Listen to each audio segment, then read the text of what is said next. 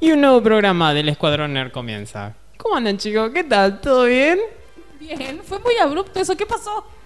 Es el final que te comentaba. Se, cort- sí, se cortó. tom. Se cortó como terminó la fiesta cada uno a su casa. No va más. Sí, así, tal cual. que pasó algo ahí. Hubo un, hubo un, hubo un- un momento donde se paró todo. Sí, sí, la verdad que sí. Hasta, hasta quedó desconcentrado Emiliano que siempre hace la presentación. Hola, ¿cómo están? Hola, sí, Noelia. y, y- y lo- y ¿y los hago? movimientos de mano y todo. Sí, no, sí, así No, es to- hoy, raro. no, hoy no tocaste el piano imaginario. No, es verdad, pero bueno, lo podemos hacer de vuelta. Para mí que dirige el tránsito, no que toque el piano. Si está. pss. Pero Pasá, ¿qué pasá. No, vos detente, O que quiere volar así. ¿Viste, viste eso- esos, este, los japoneses que empiezan a bailar en las esquinas? Los agentes de tránsito que bailan. Bailan así como que a mí me parece que Emiliano Ah, en- entrenó vi- en la escuela Ah, japonesa. sí, pero, pero él no necesita ¿No ser. también en Estados Unidos? Que le ponen un montón de No. onda. Ah, no sé, no, no vi. Yo eh, a los japoneses sí lo vi. Por tele, obviamente. Sí, no tiene, bueno, sí, es como la suerte de... Sí, pero vos no necesitas ser japonés para hacer ridículo, ¿no? Vos así no. Ay, pero ¿por qué lo decís eso? Son muy ocupados los japoneses. Porque no conozco. Hay no, como digo, 170 dirigiendo el tránsito, ¿no? 170 millones de personas achinaron un poquito el ojo y te miraron con mala onda. Oño, goto, goto, goto, mocota, Nos seco. van a llamar el Leninadi. Perdón. Todos podemos decir que es el señor Fernando Alcorta. Totalmente. No, no, yo- yo, su Emiliano Ortiz. Puedo decir que es DNI, dirección, la multa que vaya para Tengo, tengo hasta mi, mi carnet de sanidad que lo hice hoy. Tuve que ir por tercera vez porque me lo dieron con la fecha. Fui a renovarlo hoy y me lo dieron con la fecha vencida. Tuve que volver.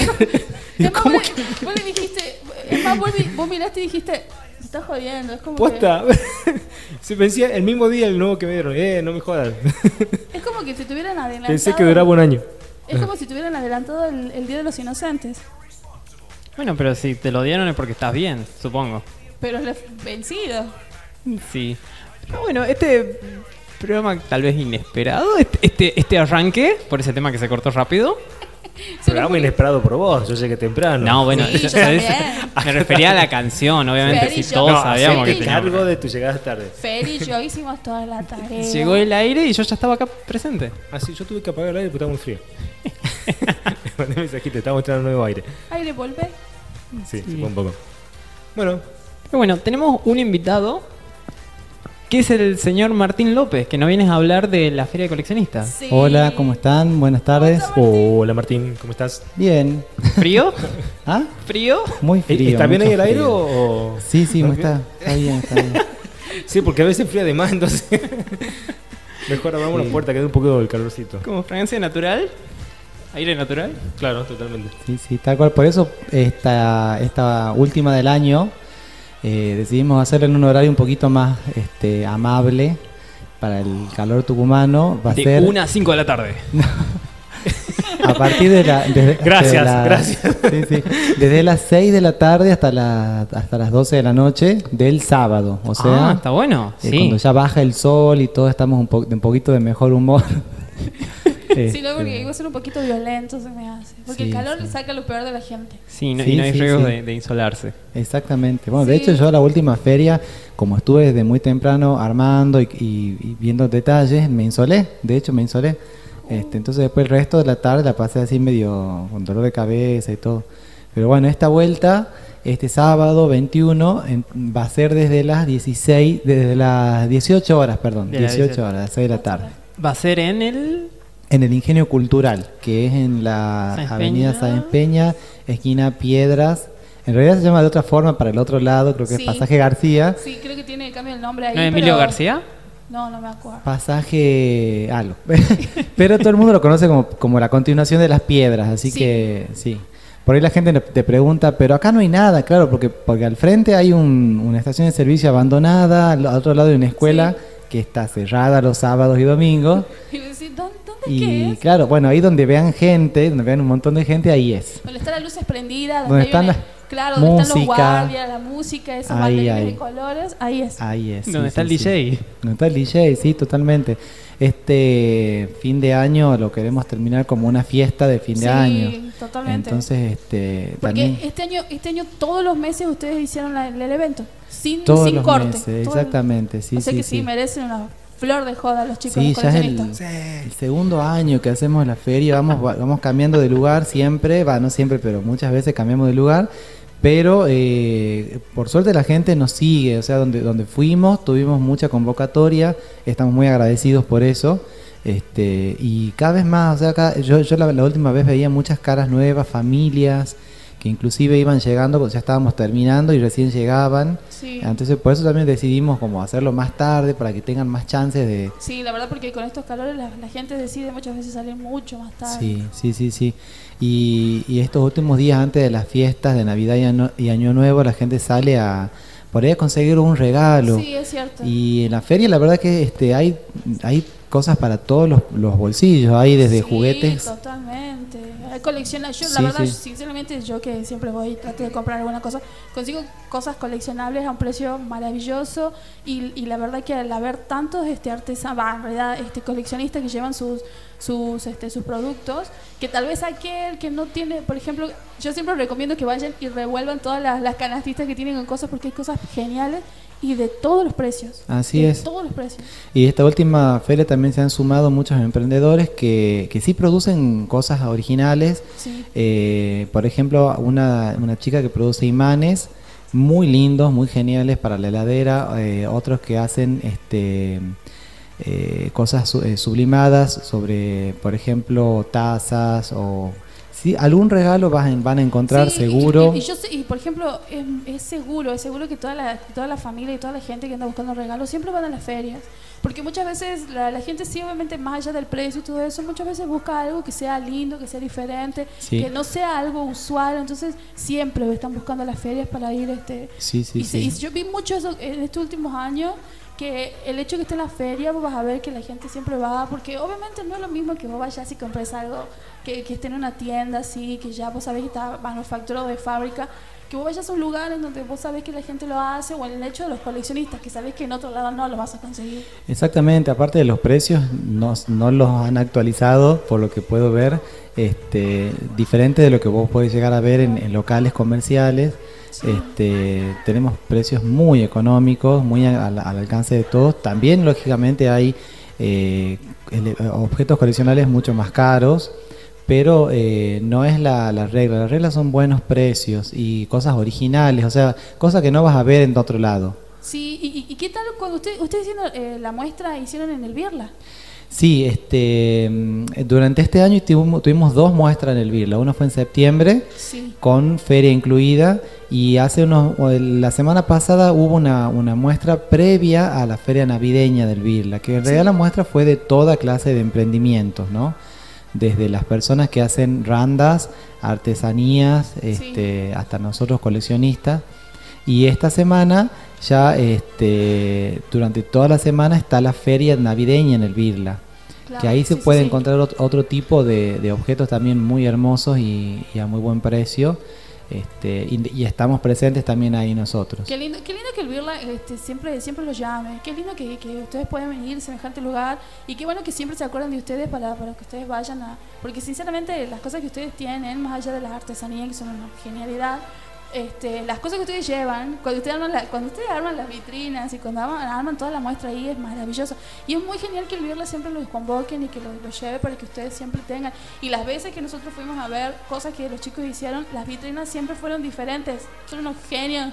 Aparte bastante completa todas las colecciones que hay. Sí. Sí, bueno, en esta última ocasión, en realidad, este, la parte de coleccionismo fue solamente una parte de todo lo que era la feria navideña, que es mucho más extenso en el Birla. Este, sin embargo, a- no- nos han, muy amablemente, nos han des- destinado todo un ala de- del, del centro cultural para que podamos estar cómodos y, y explayar ahí nuestra feria de coleccionistas. Y bueno, y finalmente terminamos el sábado, este sábado, ya este, con un tono más- mucho más festivo y mucho más este, fin de año. Ya iban a ir, li- literalmente van a ir a descorcharlas. Así es, sí, sí, sí. Sí, la idea también un poco este, que tenemos dando vuelta es eh, eh, hacerlo como, como una, un boliche de los noventas. De alguna forma que cada uno pueda ir con la ropa que, que se acuerda que usaba en esa época. Oh, ¡Qué Eh, genial! Sí, porque los 90 son los nuevos 80, parece. Sí, Yo usaba totalmente. pañales al principio de los, de los 90. Así, no, bueno, al principio no, bueno, no. Bueno, pero puede ser, puede ser ahí, un buen, usándolo, ¿no?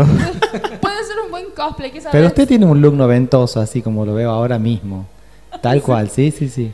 los Bueno. pantalones así, lo- los jeans que, que no, no eran los chupines en esa época, totalmente nada. que no, las remeras holgadas, algún- chaleco encima de la remera, por ejemplo. ¿Te acuerdas cuando salieron a, ya a finales de los años 90, cuando empezaron a salir más las boy band que vendían de Europa? Esos Sí. jeans que eran enormes, que eran la botamanga tres veces más grande que los que los esos de los años 70. No, de pata de Sí. elefante. Que- no, no, no, pero eran anchos desde arriba y Eran como- rectos anchos, así, Sí. completamente anchos. que no sé, no sé qué, qué boy band tenía una de esas y que tenían su- tenían ma- así así como parches, tenían bolsillos. Era- Sí. Yo me acuerdo porque eran muy graciosos. Yo, yo tenía compañeros en el colegio que una vez cayeron así y yo decía, wow, eran, eran enormes, eran enormes porque eran súper grandes. Ni siquiera eran los patas de elefantes, superaba, era como un dinosaurio más o menos. Sí, sí, tal cual. Eran enormes. Sí. Y la idea un poco es convocar y- e invitar a quien quiera. Vamos a poner toda, la- toda esa música también, eh, haciendo un homenaje, por ejemplo, a Roxette, que Oh, esta sí. este, este último tiempo eh, ha, ha fallecido la, la integrante femenina, Marie Fredrickson. Sí. Entonces, este, vamos a hacer un, un homenaje. Eh, yo particularmente soy un fanático de Roxette desde, desde mi adolescencia, entonces no podía faltar ese homenaje en la feria de coleccionistas porque es una banda que ha, ha marcado la, la infancia y la adolescencia de, Sí, de- de totalmente. generaciones que, que actualmente somos adultos. Entonces este, va a estar presente ese homenaje. Y la, eh, la fiesta también con todo lo que es MC Hammer, Vanilla Ice y cosas así muy bizarras, pero muy buenas de los 90. Eh, así Tiene- que... no, tiene, no tiene que faltar eso. No, no, también como una novedad tenemos un sector de arcade que van a tener Oh. videojuegos este, para, para poder jugar como si estuviéramos ¡Qué en, esa, e- en Tic Tac En, en la, Toe. en la feria pasada en el Birla no, no hubo también una parte de Sega, creo. Hubo una parte de Sega, sí, sí, sí. un- eh, estamos tratando de generar un sector retro gamer. Eh, eh, la vez anterior estuvo a cargo de un amigo de la feria y esta vuelta de otro grupo que van a llevar arcades directamente. Este, otra novedad también, así vamos saltando porque tenemos un montón de cosas en la feria.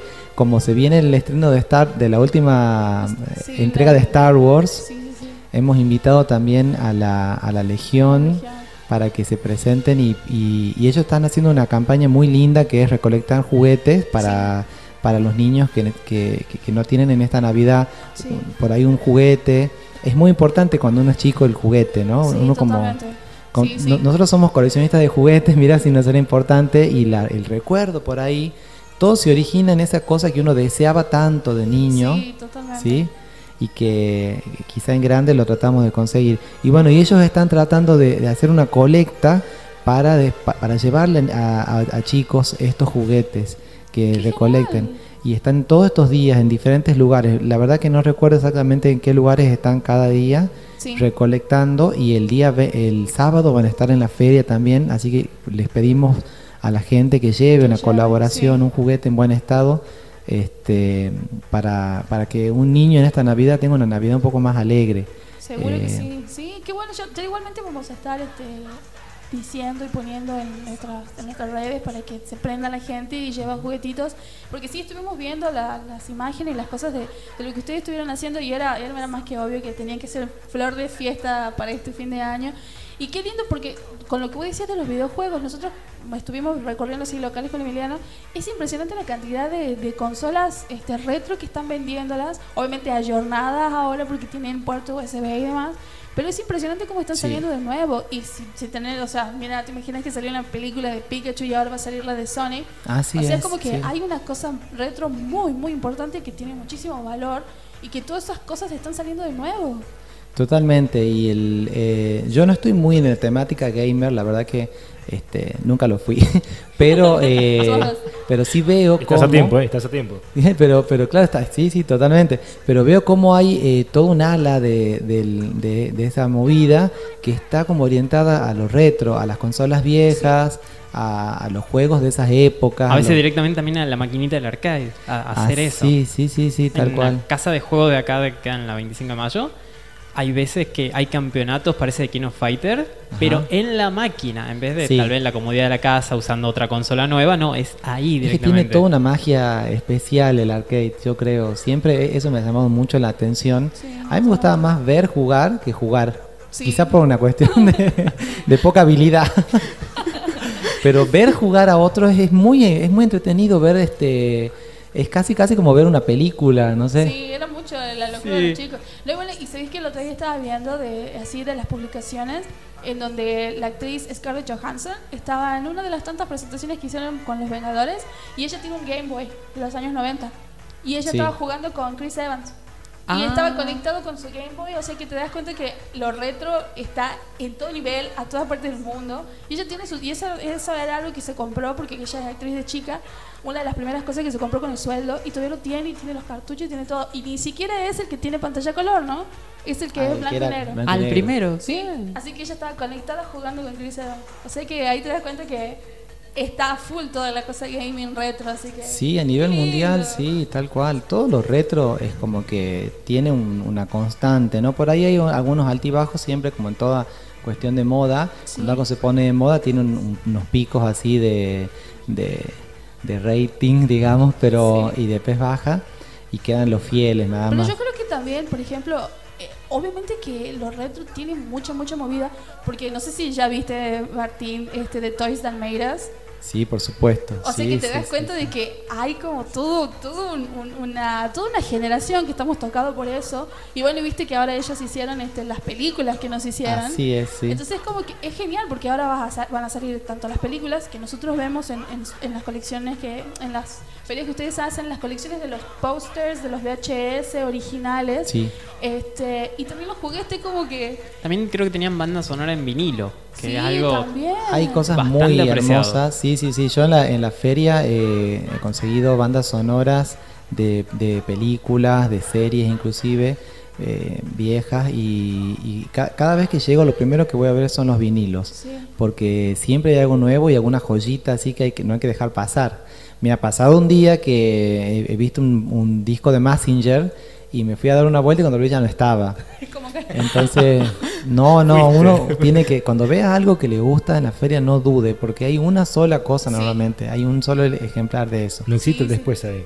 Es no, el la verdad momento. que no, porque vos viste que llega alguien, tiene el dinero y vos decís, no, eso quería yo. Sí, sí, yo digo, sí. no, yo, me pasó a mí también, yo fui y digo, no, yo voy a volver, voy a dar una vuelta, después cuando volví como que ya no, Sí, sí, ya sí. era. Cuando vean algo que les guste mucho, hay que hacer, hay que ir por ello ahí, ahí nomás. Sí, la Sí, verdad que sí. No, bueno, sí, eso también este, que yo veía, que yo veía este con, con respecto a, a los de los juegos, eh, de los juguetes, que de este documental de Netflix, es como los, los adultos son los que cuentan todo, el- todo lo que fue conseguirlos y el recuerdo de que y pasaban las fotitos de los chicos que están hablando ahí y mucho de eso era en la fiesta del cumpleaños o Navidad.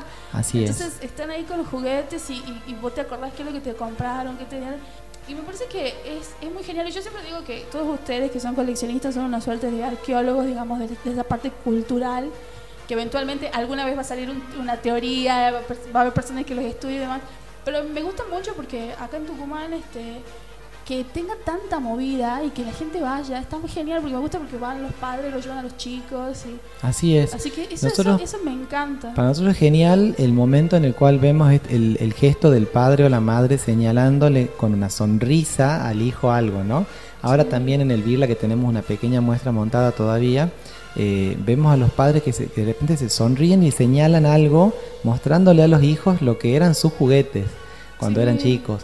Eso realmente el documental de Netflix eh, no puede tener un nombre más acertado. Dice los juguetes que nos hicieron Sí, como somos, de alguna forma, ¿no? Que nos han marcado.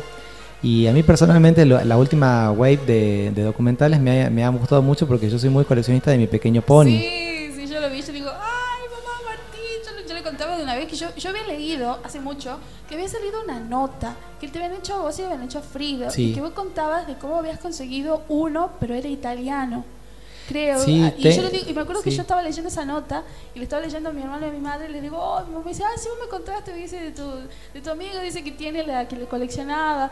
Y yo le digo, ay, sí, seguro, él, él seguro que ya debe haber visto esto. Sí, tal cual. Por ahí la- el documental, en particular de mi pequeño pony, me, me- me- me- me supo como que era mucho la parte industrial del desarrollo del juguete y Sí. demás. No estaba tanto el corazón de lo que hay atrás. Por ejemplo, esto que vos me estás diciendo es así. Hay pequeños ponis de cada país. Entonces tenés los, los ponis argentinos, los italianos, los peruanos, los de Colombia, los de México y así sucesivamente. Y como coleccionista uno siempre trata de tener al menos uno de cada, de cada lugar, ¿no? Actualmente los más difíciles son los de Grecia. Wow. Y eso no tengo ninguno. Pero eso no significa que Eso prontamente no significa, no, no. esté claro. ahí, dice, en una de las en una de las de la feria ahí. Sí, sí. Dice, vayan y busquen el griego. ¿eh? O turismo cuando, cris- cuando Grecia tenga otra crisis. Es como ir Bueno. y vaciar la estantería de pequeños de Claro, allá. por supuesto. No es Mirá, que estamos esperando una crisis, pero qué bueno sería. ¿Te imaginas esos muñecos que quería traer? queremos conocer Grecia. Queremos ir al Partenón, por supuesto. Por supuesto, También, a ver si también. encontramos ahí oros o algo por el estilo. Una armadura. Vamos, a- vamos al, al oráculo de Delfo. Sí. Que nos diga dónde están los mejores pequeños ponis. Algo muy interesante del documental de, de Netflix sobre mi pequeño pony es sobre la serie, sobre la chica de apellido Faust, creo que era. Así es, sí, la, que creció la autora. siendo. ¿Cómo? La autora del nuevo dibujo animado. Sí, que creció siendo fanática, que se enamoró con todo y que luego este, eso le, le permitió hacer una serie que aparentemente es una de las mejores, o por lo menos tiene muy buena este, Totalmente. relevancia. La serie actual de Mi Pequeño Pony, este, sin lugar a dudas, tiene el mejor guion de todas las series a lo largo de toda la historia del dibujo animado Pe- Mi Pequeño Pony, porque originalmente era- se limitaban simplemente a, a vender el producto. Sí. Entonces como que los personajes no tenían mucha profundidad ni mucha gracia siquiera. Eran bonitos y, y vendían el juguete nada más. Claro. En cambio, el dibujo animado nuevo eh, tiene todo. Tiene, tiene este, Una historia. una historia que va continuando, tiene historias que son autoconclusivas, tiene mucha gracia, tiene mucho humor. Eh, y quizá eso es lo que alguna, de alguna forma a- atrapa a, a los padres que, que ven junto con Sí, sus hijos el dibujo, porque no es un dibujo aburrido eh, que, da, que da como, lo- lo- como un sacrificio verlo, sino que Sí. en verdad es, es muy gracioso. Sí, no, y se nota también que los personajes están más desarrollados. Cada personaje tiene su. Así como decían de que la colita, viste, donde tenían los dibujitos y todas las cosas, es como que le daba una personalidad. Y la chica que creó dijo: No, para mí era así, era juguetona, era colorida, era esto. Entonces, como que los personajes tienen su identidad muy marcada Sí. y son absolutamente bien. este Mi sobrino los ven, mi sobrino los ven, y mi sobrino del medio le encantan los pequeños pony. Y él se sabe los nombres de todos, de todos, de todos, y qué, qué cosas hace cada una, y, qué, y los colores, y que si tienen poder, si no tienen poder. Entonces, la verdad que sí, como, como está muy bien hecho. Y, y, por ejemplo, Martín, en tu caso, el, el cambio de la estética de los, de los pequeños pony, por ejemplo, ¿a vos te gusta, vos sos de- del tipo de persona que dice, no, a mí me gustan los originales? ¿O es como que te gusta esta, eh, eh, cada cambio que, que hay, algunos menos, algunos más? En realidad, este, a mí me, me pasa algo que, que es muy común en los coleccionistas, que la, el, el, el juguete en sí se convierte como en una especie de icono visual. Yo veo un pequeño pony de los 80 y, y se, se dispara algo en mi cabeza que no sé describir qué es, pero es instantáneo, ¿no? A algunos le pasa cuando ven una, una Barbie en particular, cuando ven un He-Man, eh, algo en tu cabeza se, se, se gatilla, se dispara, Sí. eh, que es algo que está eh, algo algo lindo, algo que está asociado a, a buenos recuerdos, a, a cosas de ese tipo y tiene que ver con una imagen y en este caso de los ponis es con el pony de los 80 que es gordito, que es este Sí, eh, más chiquito. Eh, En realidad es, de- es más grande. Es el más grande. Es el más grande. De, de tamaño. Sí. Y es el más redondito. Tiene figuras más, más curvas. Sí, y, sí, sí. Y a diferencia de ahora, que ahora es mucho más estilizado. Tiene como la. Tiene inclusive, yo creo que el de ahora tiene como más. Es más anguloso, por así decirlo. Así es, y, y está muy influenciado por el anime, el diseño, Sí, los ojos, la, también la, la forma de actuar. Este, bueno, en es evidente que en Estados Unidos hay una invasión muy grande del anime desde hace un tiempo para acá, y eso se, se refleja también en los dibujos animados que producen los, en Estados Unidos. Eh, pero sí, de alguna forma el, el- el pony original, el de los 80s, es el que despierta en, en mí personalmente ese sentimiento. Los nuevos ponis me gustan por el solo hecho de, de que son los de la serie. Sí. Y ahora con lo que contaban del documental, la, la- la autora hizo un, eh, una relación diciendo, este pony se inspiró en tal, este en tal Sí. otro. Entonces como que cada uno estaba inspirado en un pony de, de los de los De 80, los 80, sí, que eran los que ella tenía. que era de alguna forma algo que siempre supimos, pero que lo, lo especulábamos nada más. Y ahora ella lo confirmó y todos contentos así. No, y sabes, yo creo que, me acuerdo que yo conversaba con mi sobrino, porque cuando yo era chica me acuerdo que mis primas tenían los pequeños pony, Y yo le, bueno, yo le contaba a mi sobrina de que, que no, no se veían así, que eran diferentes, que estos son nuevos. Obviamente que para el niño de ahora no hay nada más nuevo que esto, que lo del pasado no existe. Claro. Entonces yo le, entonces yo le decía, no, porque eran más, eran más gorditos, tenían la colita así, tenían el pelo y venían con el cepillito, con los sombreritos y cosas así. Y ellos me dicen, no, Noelia, me dice, ahora este tiene tal poder, ahora este hace tal cosa, pero vos no entendés, me decía como que yo no sabía nada. Y es impresionante, la verdad, como lo que a mí me gusta, que una vez conversábamos con, con Emiliano, y con, es el hecho de que cómo hay toda una nueva, este, eh, una nueva así, generación de varones que son súper fanáticos, que inclusive le dieron nombre, este, y que están súper, súper emocionados, que son tan coleccionistas como cualquier otra mujer, porque me parece que este juguete, como casi todos los juguetes, rompe la barrera del género. Sí, el, el, el pequeño pony yo creo que toda la vida, desde los 80 hasta, hasta el presente, ha sido un juguete que, más allá de que la fábrica lo, lo- lo diseñó para niñas, era un juguete que eh, era igualmente, eh, ah, digamos, atractivo para, para, para, para niños y niñas.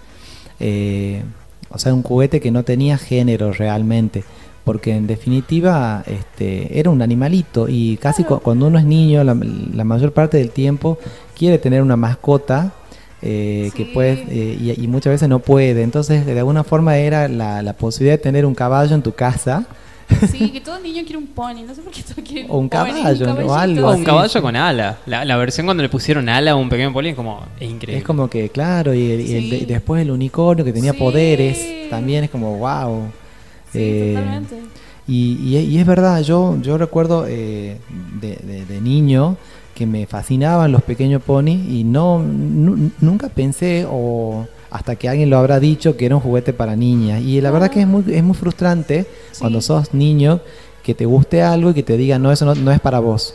Sí, no, es Entonces horrible, sí. no está bueno. Y ya sea este tipo de juguetes, las muñecas, los autos, los o figuras de acción, yo creo que son juguetes, son para jugar. Sí, totalmente. Sí, no, Sí, no sí. tienen sexo los juguetes. Así es. Yo creo que yo, por ejemplo, ahora yo me doy cuenta que estoy comprando muchos juguetes que tal vez en algún otro momento eran los que tenían mis hermanos y que les regalaban a ellos. Y me acuerdo que en algún momento la habré tal vez agarrado, escondido alguno de ellos y los tenía yo en mi habitación, ponele. Y ahora yo me veo comprando esos juguetes, esos juguetes inclusive de, de cuando yo era chica, todo, todo lo que era las naves o soldados o por ejemplo los Transformers, yo amo los Transformers. Y yo me veo ahora de grande comprando eso, porque tal vez cuando era chica me acuerdo que a mí me, me llenaban de muñecas y me llenaban de muñecas y la verdad no me atraía tanto. Cuando me dieron la Barbie era otra cosa, porque yo podía cambiarla, la podía vestir, yo tenía ropita, era como que era otra realidad. O sea, yo la veía a Barbie como una adulta en donde yo la podía cambiar y demás. Pero cuando era más chica era como, me daban muñecas y bebés y había que cambiar el pañal y tenía mamá. Yo decía, no, a mí no me gusta. Y mi hermano me acuerdo que le habían regalado un super Rambo y tenía cuchillo y tenía cantimplores. Yo decía, ¿por qué no a mí no? ¿Entendés? Porque eso de varón, me dijeron. Claro, y aparte como que esta cosa de darte de darte bebotes y, y- y muñequitas que parecían nenitas, como que este es tu papel, Sí. de alguna O forma. En los cambio, juguetes que son como las escobas. Ay, sí. ¿Cómo, ¿Cómo vas a regalar un juguete que es una escoba? A mí me regalaron, era para Navidad me acuerdo. Estaba Sí, abajo del arbolito. Era, era, A Fer también te regalaron una buena escoba de juguete. Y ahora jugar a limpiar toda la casa. claro, Y era como que no hay chance. Ese juguete, yo creo que todas las cosas como eran chiquititas y eran súper usables, se la hizo quedar mi tía, me acuerdo. Porque yo no, no, no quería esa cosa. claro, Era como claro, que claro. no, era horrible. Es más, inclusive yo creo que ahora vos te das cuenta que yo creo que hay muchas que todavía me siguen molestando, que cuando vos vas a la juguetería hay como separado la parte de las nenas, la parte de los Así nenes. es. Y yo veo un montón de nenas que dicen, mamá, yo quiero ese porque tiene no sé qué cosa. Porque vos visto que hay juguetes y hay, hay este, como por ejemplo, eso de los de los perritos que son rescatistas, que uno es policía, que uno es bombero, tanto a las nenas como Otro a es los nenes. familiar. Este, eh, a- tanto las nenas como los nenes le encantan. Y están en el lado de los varones. Entonces Sí. yo veo muchas nenas que dicen, ay, ese perrito que se llama fulano, no sé, porque a mi sobrino también le gusta. Dice, ese perrito que se llama fulano, lo quiero, mamá, que mira, que no sé qué. Pero está en el lado de los varones. Y es como que no debería haber eso. No, tal cual. El otro día leía un- una especie de meme o algo así que eh, va una mujer, una, una señora a una juguetería y dice, quiero un juguete. Entonces le dice, ¿para varón o para nena? Para jugar, le dice. Tal Sí. cual, si para eso son. Sí. Claro. A mí me pasa cuando yo buscaba, no tiene nada que ver, eh, la carcasa funda para celular. Que yo iba a buscar, che, ¿qué funda para celular tenés? ¿Para varón o para mujer? yo quiero ver funda, porque no sé, una vez quiero Guardianes de la Galaxia o quiero cualquier cosa y puede ser tanto para varón como para mujer. Y ponerle que si vos le compras para una mujer, pero no le gustan las cosas de mujeres, es como que. Yo sé que si sinceramente yo voy a comprar funda, yo no voy a ir para darle la mandala, que la florcita, que, que brilla en la oscuridad, no sé qué. No, capaz que a mí me gusta otra cosa. Rambo pisando una cabeza, algo así. No sé, pero había uno muy copado con el escudo de un, de un equipo de Inglaterra que a mí me encanta y me dice para mujer o para varón. Yo quiero ese, me lo pasás, es como que es frustrante, pero yo creo que eh, ahora vos te das cuenta en la feria misma, cuando van los chicos, ellos van y buscan y, y no y, y yo creo que eso también es algo que a mí me encanta. Porque tanto las muñecas como todas las cosas que están ahí son admirados tanto por nenes como por nenas sin distinción de, ay, eso de nena, eso... No, nada que ver. Y yo creo que eso también lo hace notorio, que espero que eso cambie. Como los padres ya cambiaron la cabeza, porque... Yo creo que los padres, si se dieran cuenta que al evitar esta cuestión, esto es de nena, esto es de varón, eh, le generan una, una tranquilidad mental a los hijos totalmente contraria a lo que ellos buscan. Ellos tienen miedo que al elegir un juguete de nena o de varón se produzca alguna crisis en el niño. Sí. No, la crisis se la producís vos cuando le decís que eso no es para él. sí, Tal cual. Porque es como, eh, vos ahí en tu cerebro haces el, haces el siguiente razonamiento. Ah, lo que a mí me gusta no es para mí. Claro, Entonces sí. ahí hay una crisis. Pero si vos no, si vos lo dejás pasar y esos son juguetes que son para jugar, simplemente va a ser feliz, nada más. Y el Sí, día de mañana elegirá su identidad totalmente. eh, Pero si vos viste que cuando están en el jardincito están todos jugando. Sí. Y todos están ahí y que uno agarra una cosa, el otro agarra otra. Es como que, si vos te das cuenta, yo creo que la- el prejuicio viene con el adulto, no con el niño. Sí. Y, y es genial porque eso es algo que yo siempre destaco de cada vez que voy a la, a la feria de coleccionistas. Es tanto el hecho de que van los papás con los nenes, pero los nenes van y buscan una cosa, buscan otra, saben lo que quieren.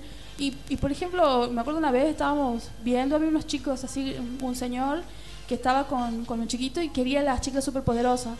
Y estaban unas que eran, creo, no sé, poner el McDonald's. Y él dice, papá, me falta, me, falta burbuja, buscala, y dice así. Entonces el padre estaba buscando burbuja para el hijo porque le faltaba para la colección, ponele. claro.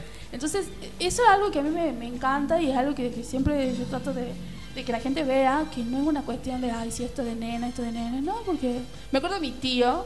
Mi tío tenía la colección de los, de los trolls, que después ahora salieron películas que en los años 80 y 90 Sí. este, eran, eran, él tenía, no sé, tenía cientos, cientos y su hermana de Estados Unidos le mandaba, me acuerdo.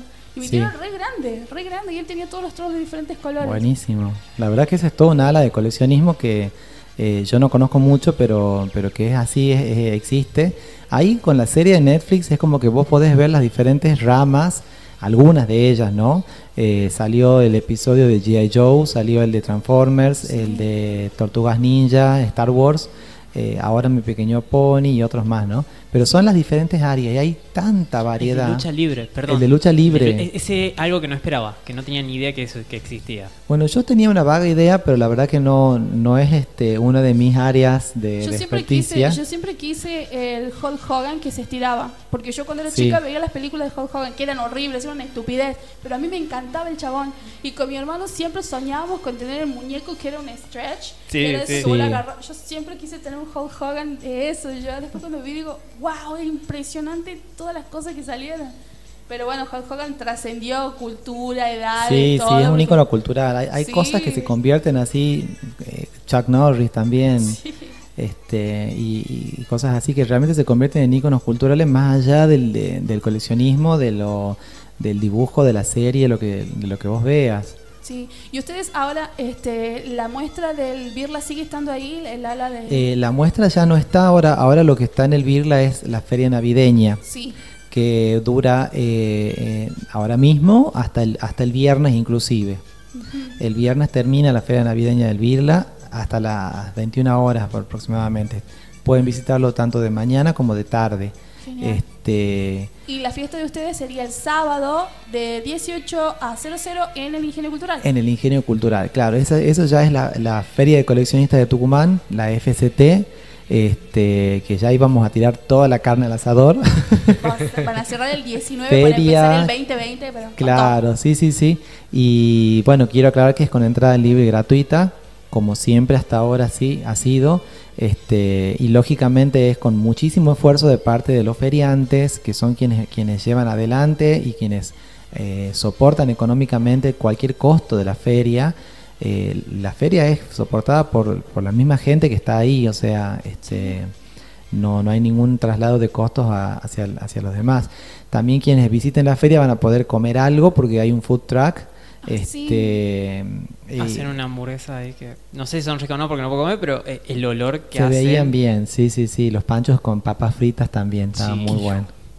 Este, Bueno, Fer, bueno. ahora vas a poder ir a comer Ahora puedo, ahora puedo, sí. Ahí Sí, sí. cerveza y todo. Vamos, ahí. te invito, Emiliano. También había una- unas promos con cerveza y con gaseosa. Oh, y, genial, y la verdad que eh, es, es para pasarla bien. Digamos que la- el- lo que a nosotros nos importa de la feria es que la gente vaya a distenderse, a pasarla bien y tener un poco de todo a la mano. Comida, música, algo para comprar, cosas para ver. Y una cosa que a mí me encanta es de que por lo general siempre le dan una temática. Porque me acuerdo Sí. que la que hicieron, en, la que hicieron por ejemplo en, en la muestra que hicieron, hicieron en el Birla, eran todas eh, películas y, y tenían los estaban los cazafantasmas, estaban Batman, estaban Star Wars.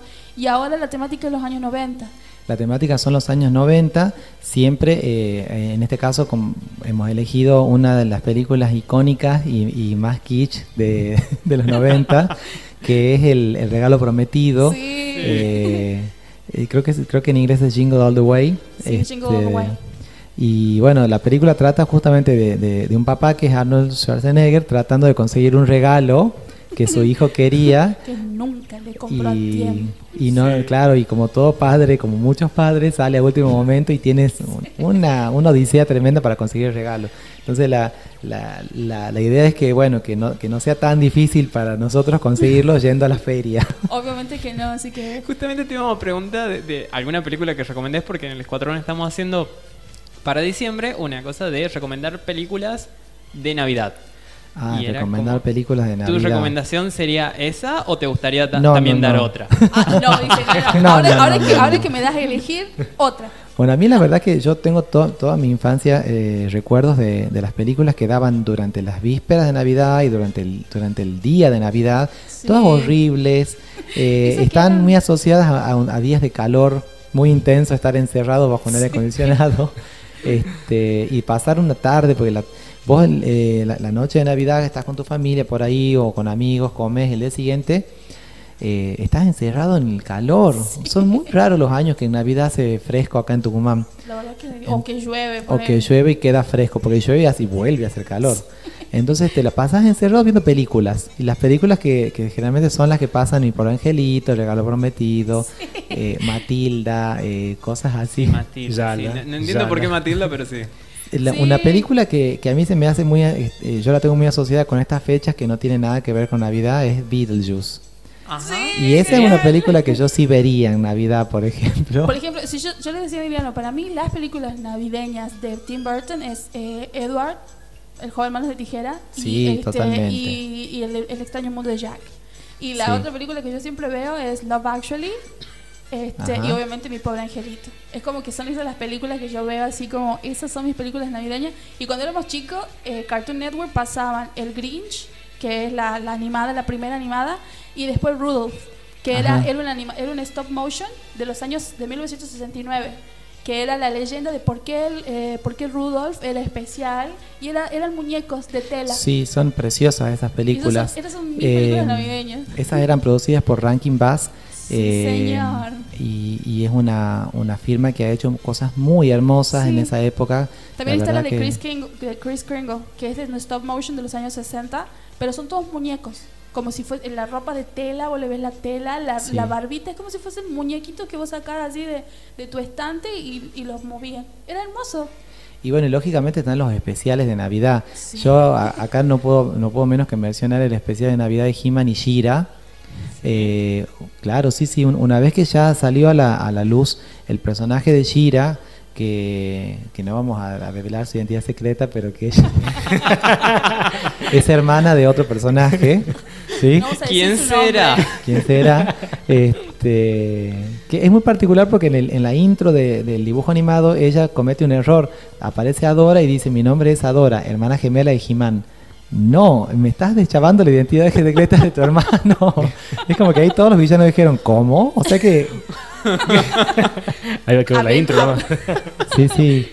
Y eso lo de, eh, eh, cuando después que salió el dibujo animado, hicieron una, una- como una película que se llama El secreto de la espada, donde presentan a Shira, presentan la historia, que la verdad que es muy linda. Este y ya eh, en, en esta, en este especial de Navidad unen los dos universos. Porque es como que todos los personajes que, de, de Shira, que son muy coloridos y muy diseños, la verdad que muy bonitos, van a pasar la- las fiestas en Eternia. Obviamente Eternia no es la Tierra, entonces no conocen la Navidad per se, pero la madre de ellos, de He-Man y Shira, es humana. Claro. Entonces ella de alguna forma le- le- les comunica lo que sería la, la fiesta de Navidad y, y no, no recuerdo bien si en honor a ella o por, por complacerla a ella hacen una Navidad. Y bien. es sumamente interesante ver. Tenemos que, tenemos que ponerle entonces esa como... Lo, lo Sí, vamos, sí, espe- recomendación. Ahí. Así es, esa es mi recomendación porque la verdad que eh, es muy linda, muy apta para ver con, con chicos porque ahora está, está de nuevo de moda, de moda Shira Sí. Y más Con su propia serie. con su propia serie y más allá que es todo. una más allá que es todo un diseño nuevo a mí me pasa con mi sobrina que vio la serie nueva de Shira y eso le abrió las puertas a ver la anterior y le gustan Sí. las dos Sí, sí, sí. Eh, y yo saben que me doy cuenta que ella cuando, cuando hace su transformación dice eh, por el poder de Grayskull yo soy Shira que eso lo decía la anterior Claro, la original. la original decía esa frase eh, y la nueva no lo dice. Está todo bien con la nueva, me encanta también. Este, pero los ni en los niños no hay esa separación que hay en nosotros, Sí. la serie vieja y la serie nueva. Ellos toman Es todo. Sí, Todas sí. son historias de la misma persona. Claro, es como decir, wow, otra otra, historia de Shira. Y esta, este, este especial de Navidad creo que les va a gustar porque es muy colorido. Hay cientos de personajes eh, para ver. eh, y la verdad que no es muy largo. Que otra virtud en una película para ver con niños. Sí, que sean cortitos. ¿Sí? Nosotros hicimos el, el- Emiliano este, puso del especial de Star Wars que George Lucas quiere que lo que desaparezca. Sí. Yo lo único que rescato de ahí es la historia de, De Boba Fett. de Boba Fett. y lo único que vi, yo dije, lo demás no voy a ver. Y fue Sí, como que... es- es increíble en ese momento verlo a Harrison Ford actuando. Es como que, que embole en el que estoy metido acá. Oh, por Dios. Y él siempre dijo, yo las cosas que hago las hago por dinero. Sí, Sí, sí, sí, no. sí. Él lo sí. dijo, él lo Bueno, en dijo. las últimas películas se notaba. Se nota. sí, es como cuando vos ves que los escritores que consiguieron mucha fama después le pagan por hoja que escribe y de Sí. repente vos ves que es una biblia. Harry Potter 5, sí que. Sí. O por ejemplo, este de Crepúsculo del último tomo, ya la mina le pagaron por cada hoja que escribía. Entonces es un tremendo libro que es casi el doble o el triple de los tres primeros, poner. Entonces ahí te das cuenta y es como que esto era una onda así. Y otra película, bueno, a mí Harry Potter, eh, si bien es cierto, no es una película navideña por sí, no sé por qué a mí, me- a mí ya está asociada por Navidad para mí Sí. también. Por eso la, puse. Porque mm, es muy, muy Navidad. O sea, tiene Así como es. los valores de la Navidad que solemos ver en otras películas, pero mezclada con magia y. Sí, Sí, sí, lo ponen. sí.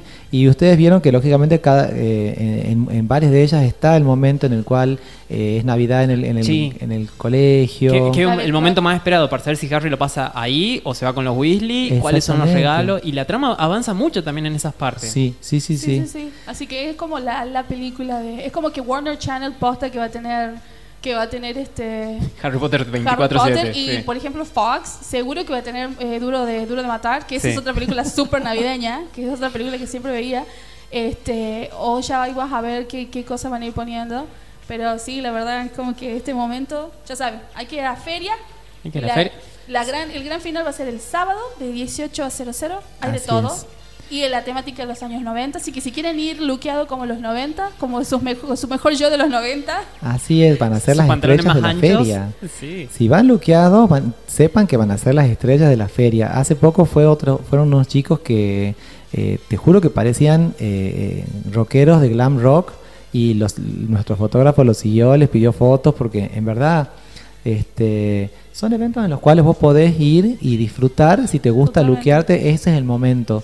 Así que si hay Eh, un grupo de amigos que quiere ir de boy band, sepan que pueden ir coloridos, así remeras cual. coloridas, este el pelito con los claritos. Así que si quieren ir de boy band o alguna oh, que si hay alguna Spice Girl yo me muero. Yo me Sí. muero. Si, hay alguien, si alguna quiere ir de alguna de las Spice Girls, yo, yo me Lo- muero. los de. Glam pueden hacer cosplay de Bon Jovi. ¿Cómo? Los de Glam pueden hacer cosplay de Bon Jovi. Así es, sí, sí, sí. Así que por favor vayan. sí. Así que van a ser este, acosados. A como los debe chicos de. Glam, por favor, vayan. Así que, y encima va, va a haber todas cosas geniales, el DJ en vivo, va a haber food truck y por supuesto todos los coleccionistas con toda su belleza ahí en, en, en el ingenio cultural. En Ingenio Cultural. Sí, sí, sí. Bueno, los estamos esperando. Eh, en primer lugar a ustedes este y bueno, y a la gente en general. Sí, así que. Muchísimas gracias. Vamos a estar haciendo ahí. Muchísimas gracias por haber venido, señor Martín. Muchísimas gracias, a como ustedes. siempre. Y antes de irnos, vamos a dar las gracias, como siempre, a nuestros queridos sponsor, que es el señor Diego de Smallville Store, Sí. que queda en Congreso Primera Cuadra, en Paseo de Compras Q, local A10. Y los señores de Bebop. Y los señores vivos. Pero antes, Smallville Store esta semana está haciendo horario de corrido. Sí, sí. Así que Genial. Y también va a estar bueno abierto el mismo 24. Nada más que va a estar desde las 9 de la mañana hasta las 6 de la tarde. Seis de la tarde. Es un gran momento también para conseguir un regalo para ese nerd que tienen. Y Vivo, Sí, señor. Como Esta- mencionaste, Noelia. Esta semana está abierto. esta semana está abierto. Hoy volvieron a abrir. Así que vayan ahí. Queda tienen- en... Sí, perdón. Y tienen este, el 10% de descuento de los juegos de mesa. Sí, tienen 10% de descuento en los juegos de mesa, que es una gran oportunidad también para conseguir un juego de mesa. O Sí, dados, señor. o cosas de D&D. El loco de los dados. es que son, son hermosos los dados y las miniaturas. Son, son dados. Sí, no, no, son necesarios, man. ¿Dónde se encuentra Bebop Store? Vivo se encuentra ubicado en Alberti 360, Sí, que está al frente del colegio. eh, eh. sí, sí, Ah, te- tal vez no, no conviene decirlo. Al Al frente de un colegio, por las dudas, no estamos Claro. seguros. No, en no esa pequeña pagan. prisión para jóvenes. Parece que sí, es un gran lugar para poner una, una casa ahí al frente. Como Lugar chicos, vengan. Sí, vengan, jueguen Yu-Gi-Oh! No piensen en matemática. Magic. Pero tiene mucha matemática de su juego. Totalmente. Y estrategia también. Sí. Y estadísticas. Sí, de pensado. todo. Eh, me- todas las, las habilidades que vas aprendiendo en la primaria y secundaria te sirven para jugar rol, por ejemplo. O Magic. O todo. ¿Cómo escaparte? Como esta parte. Así te la Es la primera habilidad que... Así Sí, que bueno, bueno. ta- también sumarte. o sea, Así que bueno, vayan ahí, este, aprovechen que estamos a una semana de Navidad, un poco menos, un poco más, un poco menos, menos, ahí. La Menos, semana que sí. el martes que viene. martes que viene. Nochebuena. Vayan ahí y nosotros ya volvemos con más Escuadrón Nerd. Sí, señor. www.pueblorock.com Y un nuevo bloque del Escuadrón Nerd comienza. Sí. Sí, es como el segundo. Sí. nuestro El segundo, pero el primero. Un poquito larguito. ¿Un poquito? ¿Te, pareció un poquito larguito? Vos también, Fernando, nah, mucho. está bien. No, yo estaba complicado acá con los temas técnicos, pero... Y el micrófono, todo así que... Pero lo solucionamos por fin. ¿Y qué hacía Fer con- en el momento ese? Tomaba cerveza y miraba. No, Mm, no sé. Bueno, bueno, pero es fin de año, está justificado. Todavía puedo, che. Hoy fue, hoy fue un buen, buen alumno, Emiliano. Está justificado su recreo. ¿Qué te pasa? Sí, de que estoy como operador llegué temprano. La verdad que sí, es como la segunda se- vez. La, la Se va a presión. ir de vacaciones. Ahora me voy de vacation, me dan vacaciones este, no pagas. Voy, voy a reclamar al. No sé dónde. ¿A qué gremio pertenecemos otro? No sé, Emiliano, pero mira, yo acabo de encontrar acá una Eh. billetera y tenemos plata. Tenemos. ¿Tenemos plata? Habemos plata. Yo soy así, querido. Si yo es que, es que voy a cometer algún delito, lo voy a hacer partícipe a alguien. Para no sentirme sola. Y para que digan cómplice. Bueno, pero hay distinta cárcel ustedes. Obvio, pero va a ser cómplice. Sí, me, me llevo a otro conmigo, sí, en la Yo, yo lo entrego a, a cualquiera. Sí. Con tal de menos tiempo en gana, lo entrego a cualquiera. ¿Qué nos trajiste, Emiliano? Les tengo los juegos gratis de la semana. Que hay cosas muy, pero muy interesantes. Aquí vamos a jugar. Acá vamos a jugar. Tenemos dos opciones. eh, obviamente, En- en- hay, hay una bocha más de opciones para los que tengan su propio servicio como de Xbox o Play. Sí, Lugar Play, en Play que donde sacó un yo no montón de frecuento. juegos eh, gratis, entre comillas. Sí, que tenés Ahora. que estar ade- eh, Tenés adherido una la- semana de suscripción, o sea, gratis, que vas a entrar y puedes descargar todos los juegos. Tenés como 700 juegos, de los cuales muchos están muy buenos. Este, pero digo gratis entre comillas porque se te pasan los 7 días y lo querés tener, hay que pagar las suscripciones y, y esas cosas. Pero, Pero eh, sí, el juego del que yo les voy a hablar, son- bueno, son dos. El primer lugar va a ser el más, más tranquilo. seguramente me estás hablando de, de Epic. Sí, de Epic Games. Siempre, siempre con juegos gratis, muy buenos. Sí, uno se llama The Escapist, que es como el escapista o la persona que debe El, escapar. no- el nombre me lo estaba spoileando, sí, sí. Algo, algo me decía. Es que estaba en inglés, tal vez confunde. Ah, claro. Es como la palabra idea. Se escribe Idea. y se dice idea. ¿Será idea en inglés? O será el día. o que hay días o no hay días. Tal vez. Puede Como ser. The Escapist. The Escapist. Días que apestan me suena. Días que apesta. The Escapist. Hay The Escapist. Que Escapist es básicamente. ¿Vieron Prison Break? Sí. ¿O esta- La primera temporada cuando era copado. No, yo ¿Cuándo no vi hasta el final. ¿Hasta el final? Clarito. Mirá vos. ¡Ah! ¡Qué loco! ¡Wow! Me acabo de sorprender. Yo no vi nada. O sea, vi, vi- vi- conozco cosas, pero. Mira, vos, Y solamente lo conoce porque el personaje principal estuvo en Legends of Tomorrow y es un Sí, gran es un personaje. gran personaje, de una mal que gran se serie. fue. Volvió para el crossover, que Nada fue la semana más. pasada y fue hermoso el crossover. Sí, Fue de obviamente- más a menos, pero no importa, fue hermoso. Porque estaba él, obvio. Sí, y Stephen Amell. Y Batman. Bueno, Dios mío, él y sus bromance. es Batman y Stephen Amell. Bueno, Escape es básicamente vos estás en la cárcel y tenés que escapar. ¿Tengo un hermano que tengo que salvar? No, te tenés Entonces que no salvar a vos solo. Bueno, es como precisamente que tenés que Yo hacer tuve un plan. así. Que estaba en la prisión. Tenía que escapar. Lo bueno era que estaba soñ- soñaba que estaba con vos, Emiliano, y vos tenías un mapa. Eso es genial. O sea, yo digo, ah, voy a sobrevivir. Es necesario el mapa. Acá igualmente no hace mucha o sea, falta el estabas mapa. con Emiliano y querías escapar. De una prisión. De una ¡Qué prisión. indirecta! ¡Qué indirecta! Mi mamá Pero- sueña lo mismo. ¡Wow! ¿Qué será? y mi papá. Y mi. ¡Oh! Hay una indirecta ahí. ¿Qué será? Mm. Ya le voy a recomendar este juego. Pero, ¿qué onda? O sea, ay, estoy viendo los. los- Sí, tiene, tiene una estética como casi 8 bits, como Sí, una tiene- especie de Pokémon. Vos lo ves la vista desde arriba, como una vista, creo que Sí. cenital se llama, o, o modo Dios, que vos ves todo desde arriba. Se llama así, no es culpa mía. No, no dije nada. Y tiene los personajitos así como muy.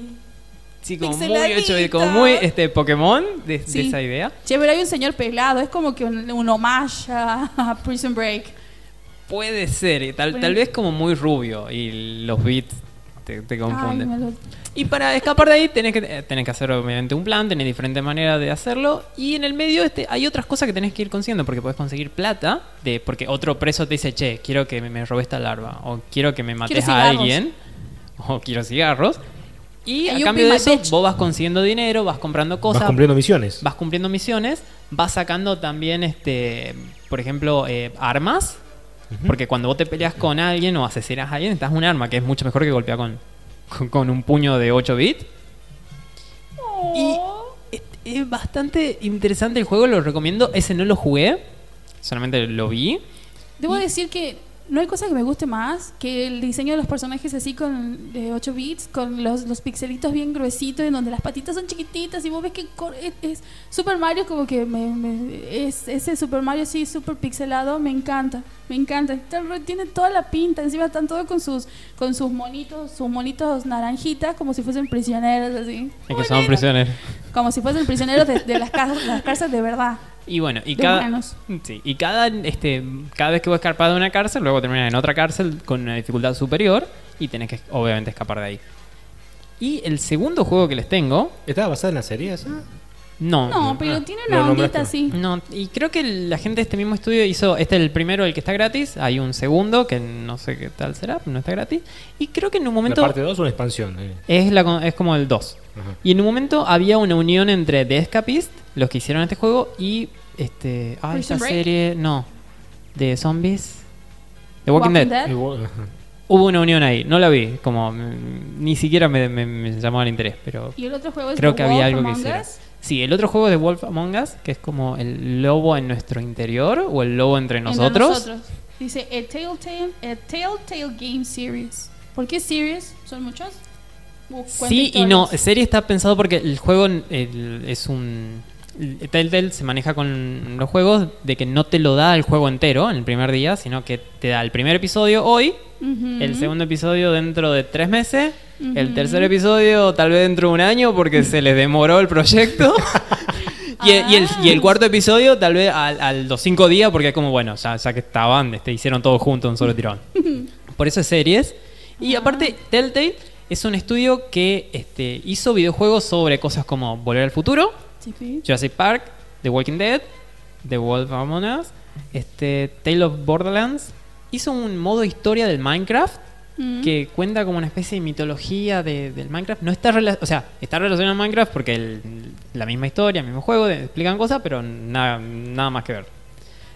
Hizo también de Batman, una serie muy copada, y hizo de Guardianes de la Galaxia. Hizo un montón de otras cosas, pero estos son lo más interesante. Y, y son todas este, marcas de peso, marcas interesantes. The Wolf Among Us es, es un cómic que salió en la historieta Fables, como fábulas, que es del sello Vértigo. Y ahí hay todo un hermoso este, mm, juxtaposición, por no decir enchastre, quilombo, entre diferentes Digamos algo más lindo, juxtaposición. juxtaposición entre diferentes personajes de los cuentos de hadas que viven en un barrio que está justo en el celular, así que no lo veo, que se llama Villa Fábula, si no me equivoco.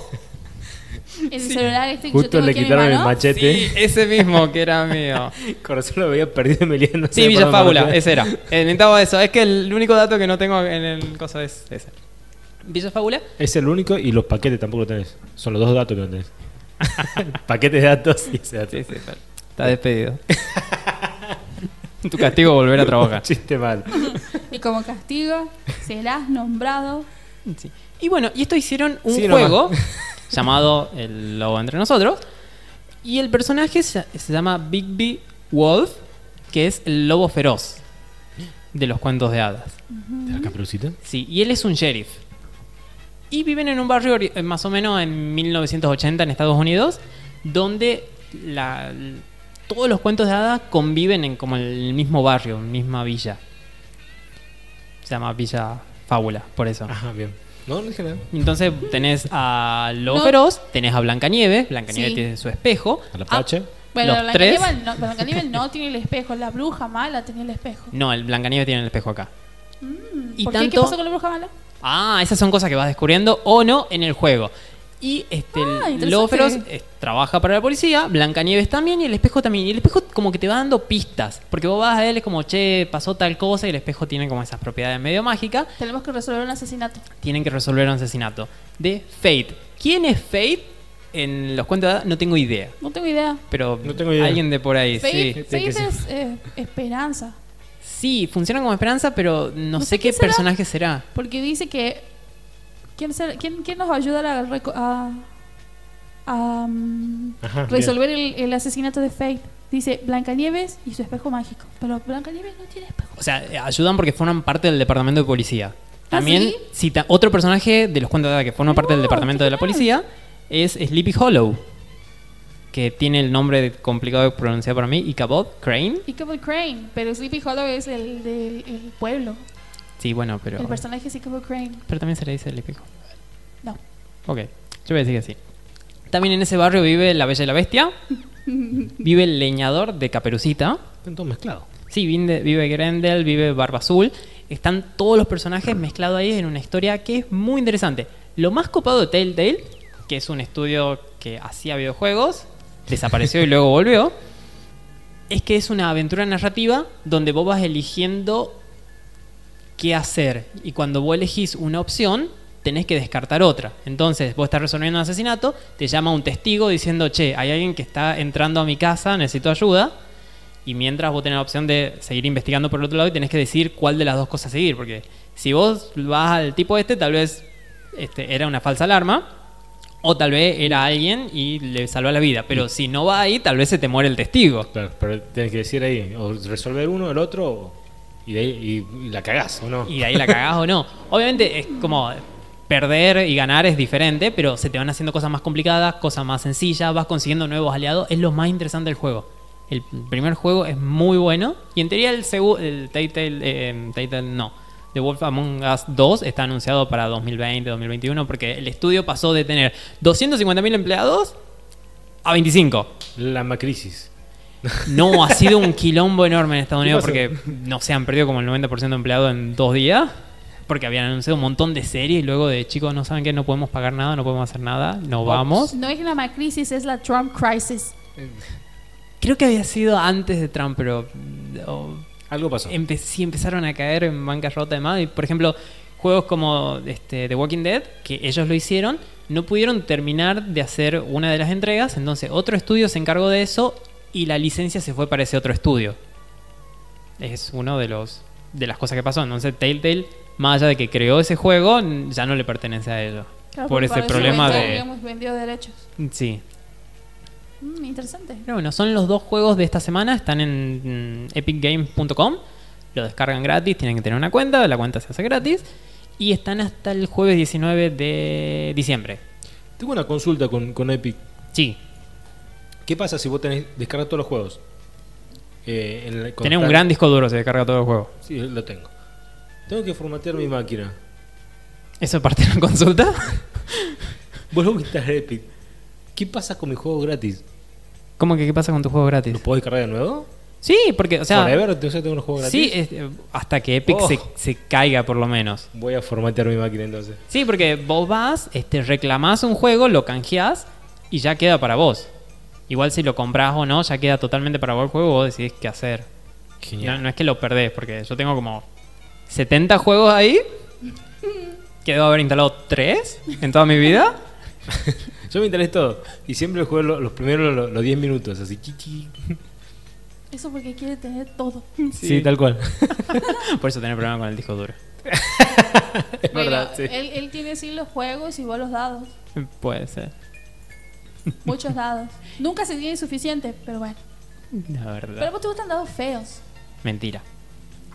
¿Te gustan los raros? También. Hablo de los dados. También. y feos. Puede ¿Te gustan raros y feos? Raros y feos.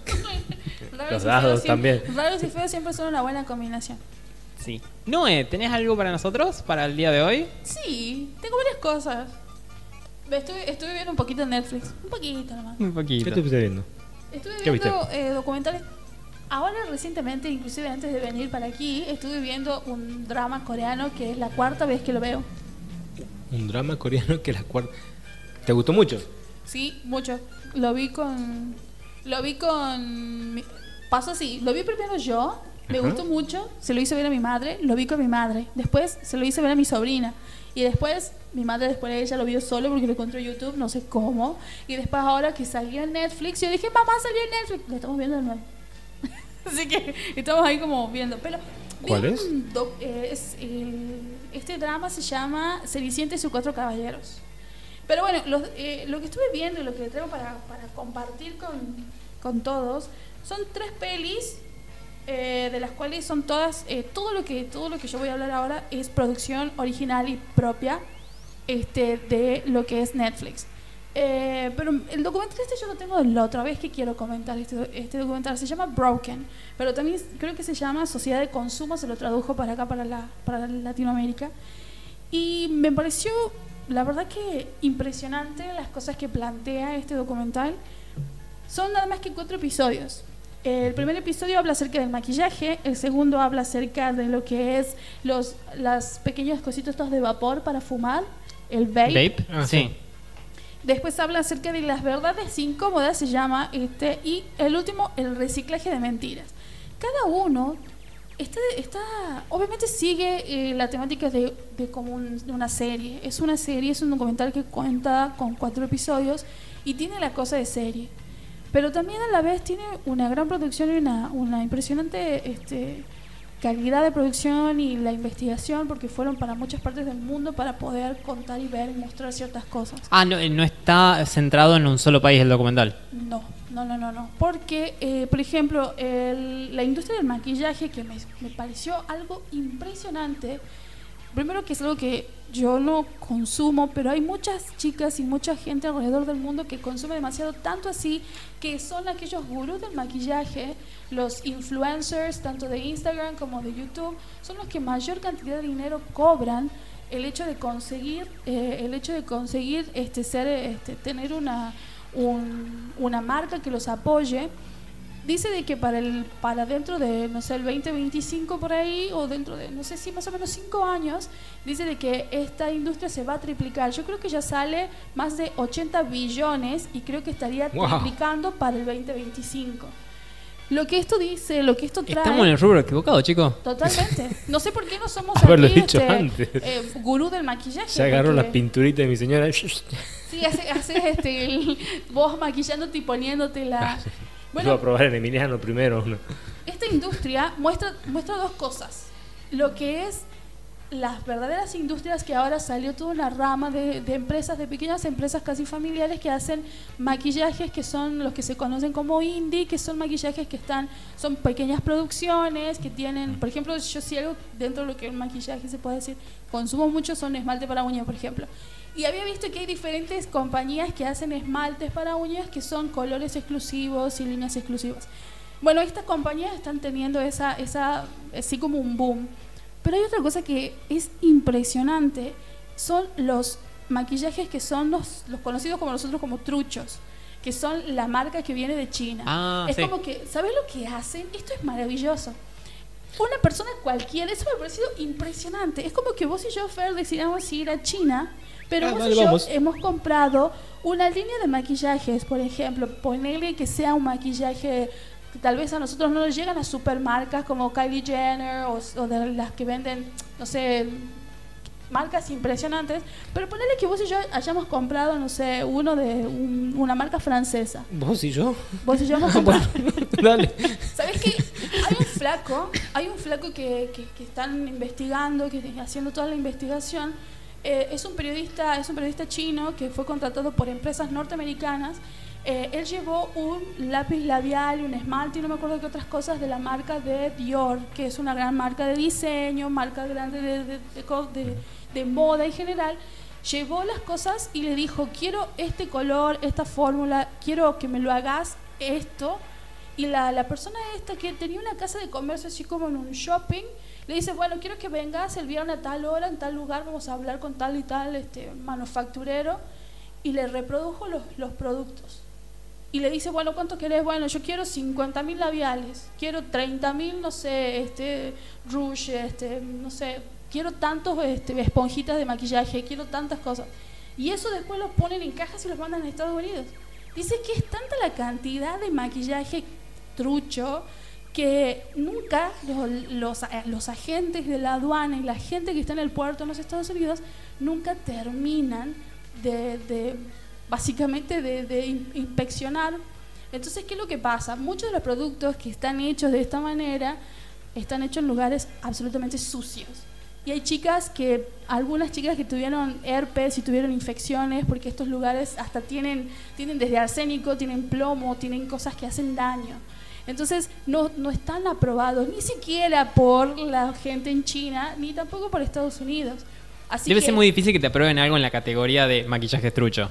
Es como Pero ni siquiera. ni categoría en la siquiera- FIP, no, maquillaje no, trucho. Ni siquiera Sí. maquillaje. Pero son truchos en China y lo exportan igual. ¿Cómo hacen para sacarlo de China? Exacto. Porque me parece que dice de que hay toda una. Las leyes de, de- de toda la cuestión esta de importación es- son tan blanditas y son tan fáciles de pasar por encima que yo voy y le digo, ¿saben qué? Yo quiero que de Tupperware me copien todas estas cosas y me lo manden a, a la Argentina tanta cantidad.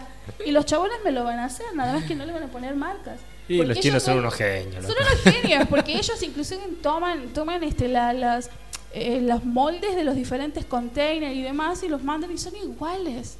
Y capaz que para Estados Unidos los manden sin bolsitas. Entonces, ¿qué hace la gente de Estados Unidos? Le hace la bolsita y el packaging. ¿Entendés? Es como que... Y ya está. Quedó como la marca. está. Es más, hay marcas, hay influencers que compran productos en China, como por ejemplo, ponerle que esas personas que hacen la comida, cocina. Entonces dicen, bueno, yo quiero este set de ollas y estas espátulas. Entonces van a, los- a un proveedor chino y le dicen, bueno, nosotros tenemos millones y millones de estas. Ah, bueno, entonces quiero esto. Lo compran por mayoreo, van a Estados Unidos, le hacen la caja. o Y es la mar- y es como en la marca China, de ellos. Claro, o en China le hacen las cajas y es marca de ellos. De esta misma manera pasa con... con los- es, es algo impresionante. Entonces, este documental te cuenta esto en esta primera parte, no lo de, lo- de los utensilios, pero sí de los maquillajes. Entonces, hay muchas chicas que dicen de que algunos maquillajes, los primeros que salieron, eran tan truchos que tenían como base pegamento y chicas que se le pegaron los ojos cuando se lo pusieron o los labios se le pegaron porque tenían base de pegamento, eran de tan mala calidad que igual, pero eran perfecto, eran como si fuese el original, el, el envase como estaba hecho. Entonces, este documental te cuenta eso. Una otra, otra cosa que me, me llamó muchísimo la atención en cada uno de los episodios es que, por ejemplo, del otro que de los vape, de las todo lo que es esta cuestión de, del Sí, esa nueva moda muy rara de fumar. bueno, supuestamente esto había salido como una versión más light, más sana de lo que eran los, eh, los cigarrillos.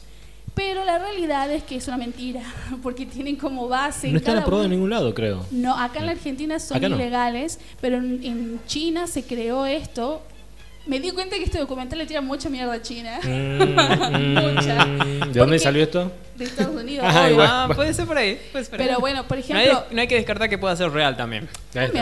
Pero dice de que el inventor, el señor chino que se está haciendo, se está Señor haciendo- chino. el señor Sí. chino que hizo el diseño del Tiene que ser un primer chino para Estamos buscando Vape. sponsor, señor chino. el, se- el señor que hizo el primer vape lo desarrolló por su padre que se estaba muriendo de cáncer de pulmón.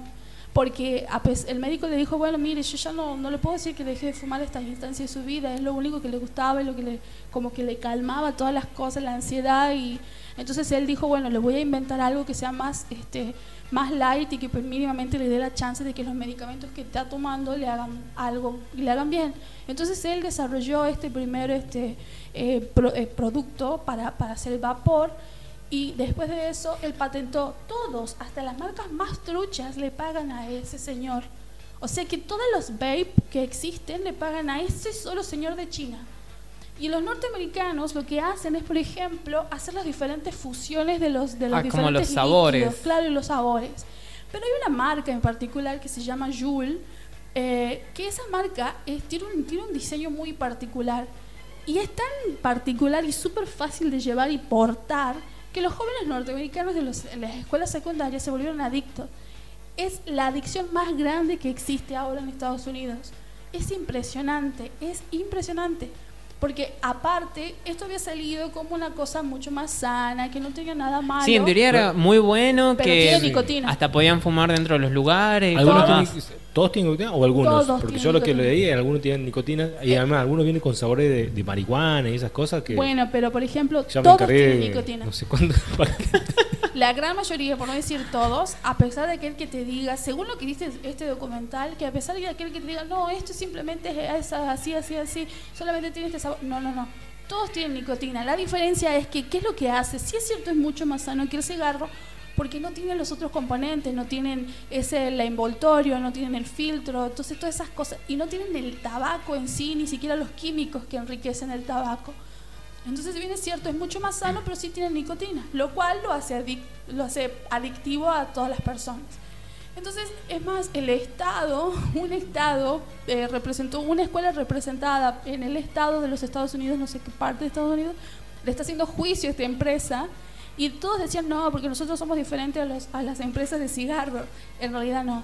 Las, estas pequeñas empresitas vendieron a, por ejemplo, acá hablaban de, de una marca en particular que no recuerdo, que está en Suiza, sus laboratorios, le vendió el 45% de su, de su empresa, entonces está en competición con Malboro, ponele, y está en todos lados.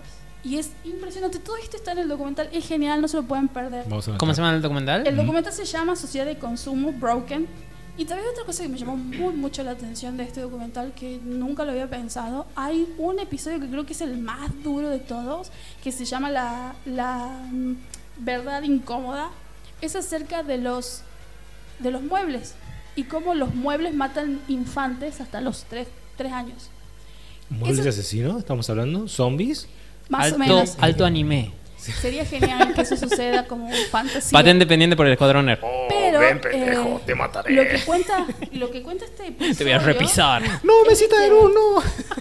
Cuando No, no, es la repisa, man. no recuerdo cómo se llama, no me acuerdo cómo se llama el señor que inventó eh, Ikea. Ikea. Chepeto. Este, tal vez él creó toda una serie, la idea de él era hacer una serie de, de- muebles que sean lo suficientemente económicos y lo, sumi- y lo suficientemente de diseño para que toda casa se vea y luzca como una revista que vos podés buscar decoraciones en cualquier que vos ves que son a grandes grandes casas de ricos que tienen tal y tales diseños de muebles lo que el creador de IKEA este hizo es duplicar, o sea, réplicas de eso, pero de cosas más económicas. La gran mayoría de los muebles de IKEA, por si no lo saben, como sucede acá en, en Tucumán y en otras partes del mundo, están hechos de fibro fácil o el MDF. Esa, eso es una madera que está hecho de pedacitos de otra manera. Supuestamente eso Claro. también es más ecológico y todo esto. Pero la realidad es que hay modelos de hay modelos de muebles que son tan inestables, aun si están llenos, que caen igual. Entonces, cuando, si una madre está, por ejemplo, abriendo las cajoneras, si el nene anda dando vuelta y ella está guardando la ropa, si el nene la choca o se, o se sube o toca, eso se viene encima y hay muchísimos nenes en Estados Unidos que mueren por eso. Y no hay legislación porque siguen yendo, no sacaron esas marcas de, no le descontinuaron esas marcas.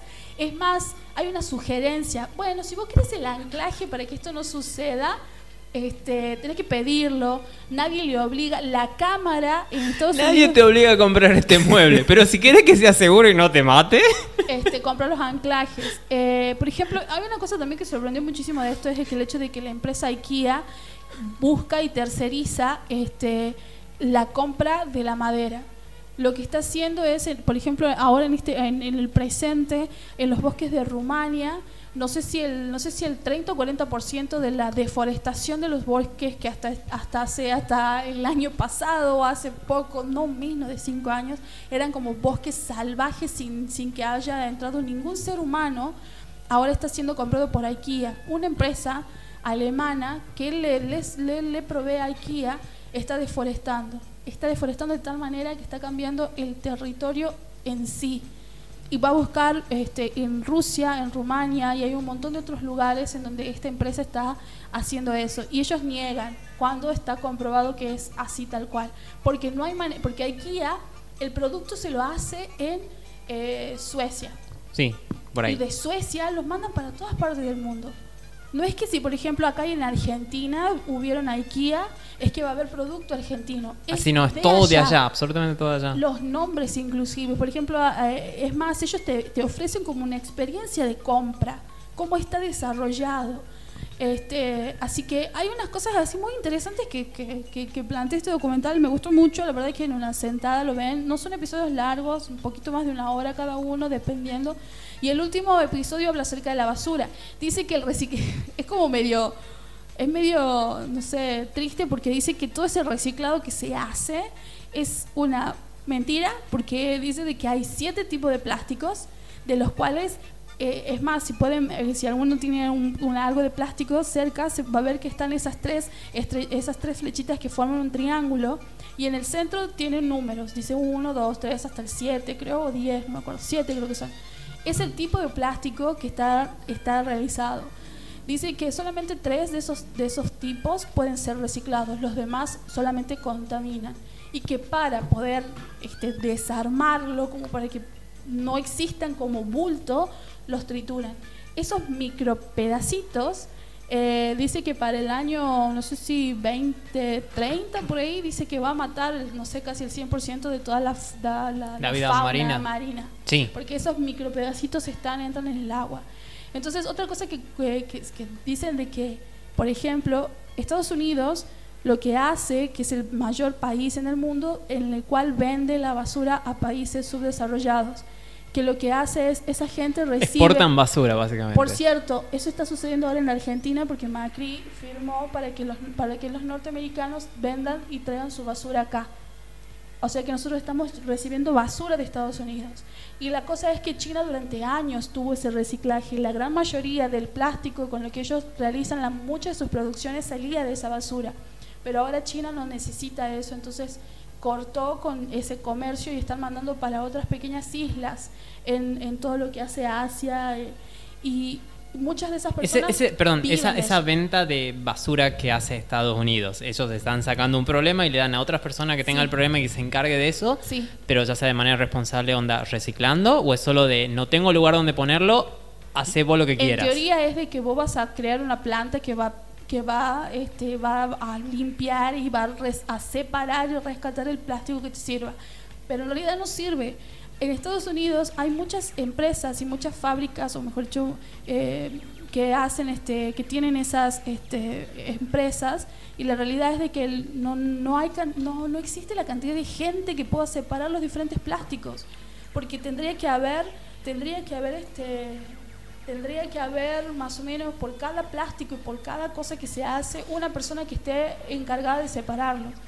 Entonces este, es muy complicado y dice que las empresas de las grandes petroleras son las que dicen que, siguen apoyando la, la industria del plástico porque al haber petróleo y es como un derivado, es como un residuo del petróleo y todo eso, el plástico.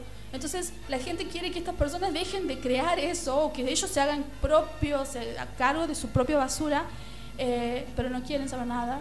No, obviamente que no, ellos siguen facturando empresas- y ya claro, está. Estas empresas no tan solo eso, sino que están matando la flora, la fauna, sino que están contaminando.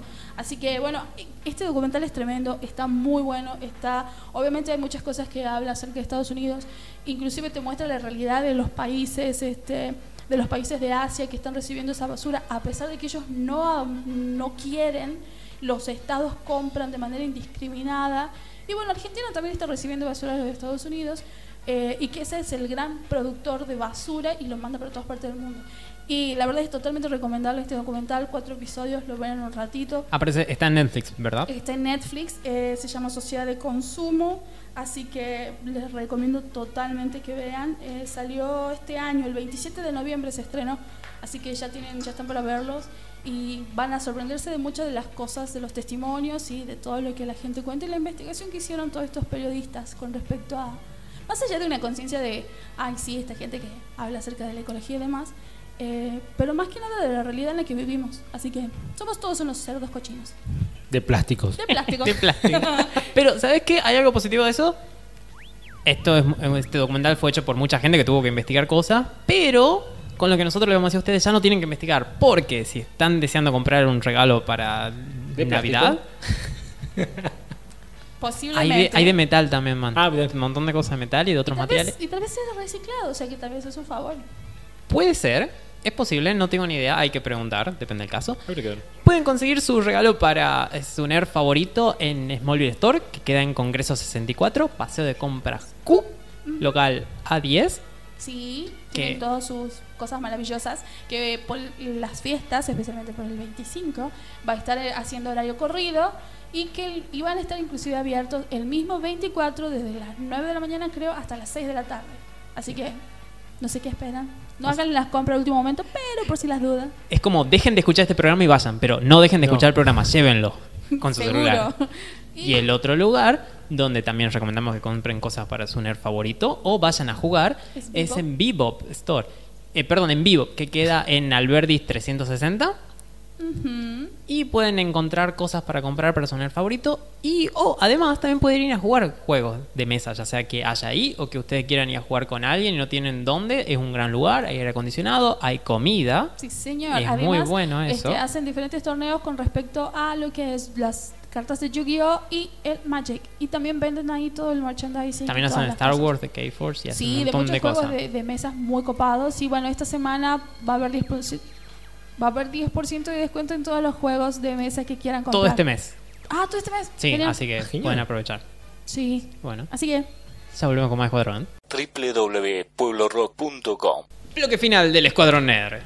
ajá, ¿dónde estabas?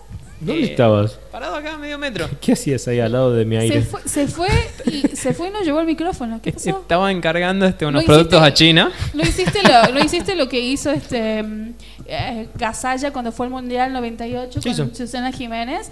Como él estaba haciendo de la mamá Cora en, en Francia, este tenía que ir al baño y se fue con el micrófono puesto. ¡Uh! Y ¡Qué boludo! recontra joder. regrabaron. Y lo Creo, más creo que sí lo escuché. Lo más creo sí. gracioso es que estaba haciendo pis, pero nunca salió del personaje y hablaba y decía cosas sentado en el baño. Así que. Así que. Sí, te podías haber hecho eso. Puede Al- ser, pero no, la, la verdad que no. Perdón, eh, ¿pasa el agua? sí, un poco. Un poco. Che, eh, esta semana Ajá, bien, Esta sí. semana, Esta semana se viene nada más ni nada menos que la película del la año. película del año. Ya, ya se acaba esta, esta tanda, gente. Sí, se acaba la Es tercera. medio triste, pero a la vez como que me da mucha ansiedad. Quiero spoilearme todo lo que más pueda, porque quiero saber, o sea, la persona que fue ¿Por al preestreno, quiero no, porque quiero saber si, le- si la pegaron con esta película o no, porque yo creo que todo lo relacionado a esta última saga de Star Wars, yo creo que con Rogue One, ponerle que es una muy buena película, zafaron un poco ahí.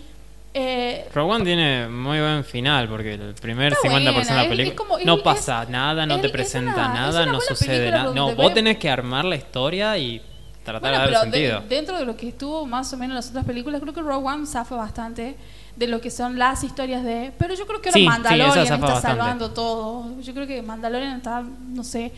Obviamente que ah, hay muchas críticas y cosas, pero sí quiero spoilearme lo que más pueda para cuando ya vaya a ver la película. Yo quería verla antes, digo, bueno, no voy a ir con spoiler, pero no sé. Me voy a spoilear todo. Como se habrán imaginado, obviamente estamos hablando de Star Wars, el episodio final, Sí, que será el episodio 9, que termina la tercera trilogía. sí. Con personajes que eran muy queridos y que ya no van a estar más. Sí. Rise of Skywalker. No sé cómo está traducido acá, el ascenso de Skywalker, ¿verdad? No sé. El ascenso de Skywalker me parece Yo que creo que es. ya llegó un momento en mi vida en donde ya ni siquiera veo los títulos en español porque yo sé que la van a cagar. Es como que como reniego, es como no, no sé. El bromas. El bromas. Gente, No, es tremendo Con eso. eso no me quiero. Eh, ¿Sabes qué estuve viendo con respecto a cómo el actor Adam Driver con, armó su personaje de Kylo Ren? Decían de que el tipo, el tipo, este, nunca dejaba el personaje. Eh, nunca, nunca dejó el personaje. Siempre que, siempre que él estaba haciendo de Kylo Ren, cuando lo construyó, lo construyó junto con J.J. Abrams. J.J. Abrams le dio todos los datos y todo como él pensaba. Eh, le dijo que era alguien vigoroso, joven y que tenía como problemas con su mami y su papi. Entonces es como que el tipo tenía esos, ese arranque y, estaba viendo un análisis muy copado en donde él mismo hablaba acerca de cómo había construido su personaje. Entonces yo pensé, Adam Driver es un pelotudo. Sí, es, es como actor de método de... Che, Sí. ok, está bien, pero no hace más, falta que mandes ratas a cada Mark persona. Hamill, que es el hombre más genial del universo, no dijo que era un pelotudo, pero le dije, yo le, di- yo le dije a él, ah, relájate, vamos a tomar un café. Y él me dijo, no, no, mientras dure la filmación de la película no quiero tomar un café con vos. Porque, ben, porque Ben Solo jamás tomaría un café con él. Y le dice, bueno, pero él es Adam Driver, digamos. Entonces, como nunca salió el personaje, adiós café. Pero dice que eh, por lo general es un tipo muy copado, muy inteligente, súper formado. Él fue a una súper escuela donde actuó. Fue de también que- Marín, o Sí. estuvo este, mucho tiempo hasta que tuvo una, le- una lesión que de la que ya no pudo seguir en el ejército. Y por esa razón, gracias a eso, pudo entrar a la Academia de Juilliard de las Artes. Y es un tipo que se nota que es un tipo muy formado, muy copado. Vi una película de él recientemente, que es de Netflix, eh, La historia del matrimonio. Es un gran actor el chabón. Pero bueno, ahora sale... Ahora sale la última parte. Sí, se estrena el jueves el final de esta tercera trilogía de la historia de los Skywalker. Hay un preestreno el miércoles. Hay un preestreno donde va a estar la Legión, amigos de la Sí. casa, de los cuales uno de sus miembros, el señor Friedo Núñez, de quien estuvimos hablando hace pocas semanas de que estaban vendiendo rifas para, para este, ayudar a Ariela, que tenía una miocardiopatía dilatada. Este, bueno, ya se hicieron los sorteos. Sí.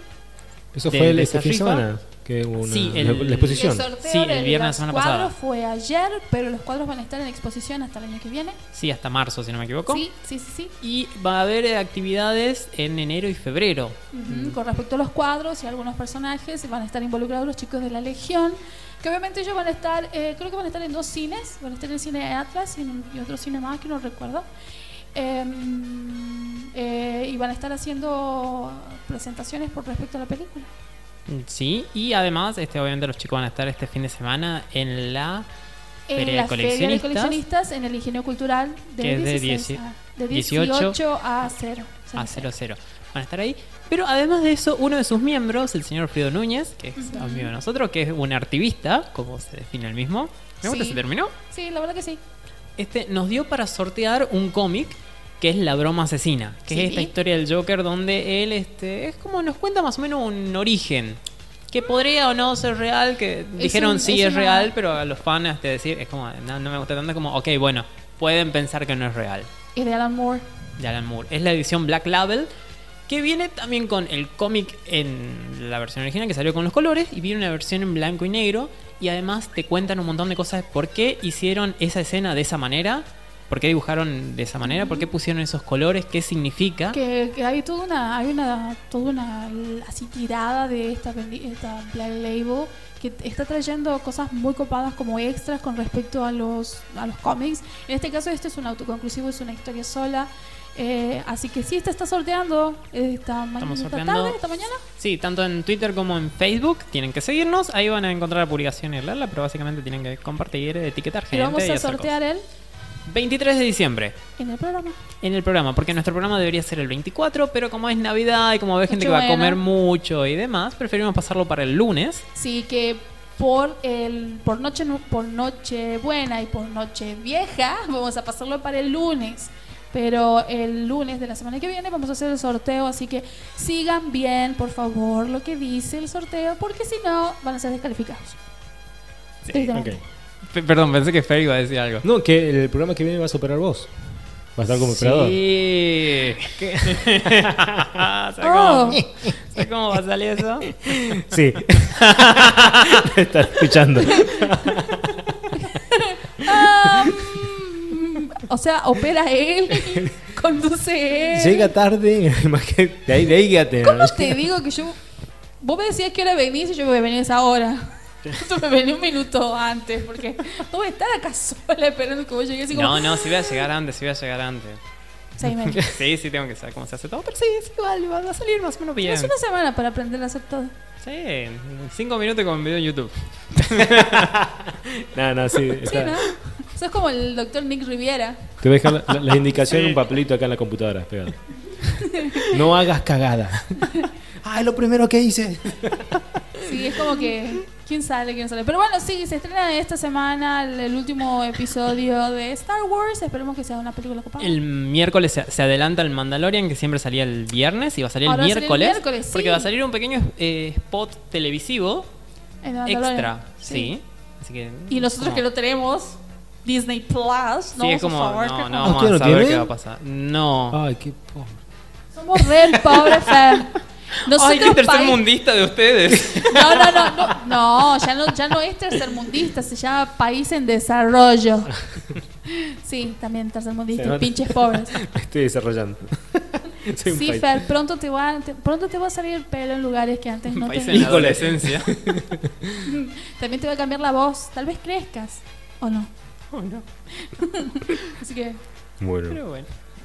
este. Y bueno, para más o menos ir cerrando el programa, como siempre. Sí, pues se nos fue mucho en el, en el primer bloque. Sí. Nos extendimos un poquito, un poquito Un como poquito. 30 minutos sí, así. lo que estaba como para hacer Es el que hay gente que, acá que le gusta hablar, ¿no? Es que no sé ves- quién, ¿no? Por todo eso. favor, No eso que hablan de los videojuegos. Por favor, es que hay gente que habla tanto, pero No. la verdad estaba como para hacer el análisis del episodio tras episodio de, de Toys Made Us. Sí, la, la verdad que sí. Para todos, absolutamente todos. Así que sí, tenemos que durar el programa. Ay, deja de hablar tanto, mira, no. Pero bueno, también. Impresionante. Siempre digo lo mismo, deja de hablar, mira, no, por favor. Sí. Dale oportunidad a otra Pero- persona pero- como exacto. Noelia. Ella Tenemos que también quiere hablar hablar. de. Tenemos que hablar. ¿Te imaginas? Me dieron un micrófono. Vamos a hacer radio. Ay, Dios. Me dieron un micrófono. quíteselo, quíteselo. ¿Ustedes entienden que le están dando? Es como que, es como que me dieron una tarjeta de crédito, loco. Pero bueno, vamos, vamos a agradecer y una vez más le vamos a recomendar a todos de que si están buscando un regalo para el Yo estoy Navidad buscando o demás, o quieren regalarse algo, no es necesario que sea una fecha específica para eso. Está en Mobile Store, que queda en Congreso 64, En el paseo de compras Q.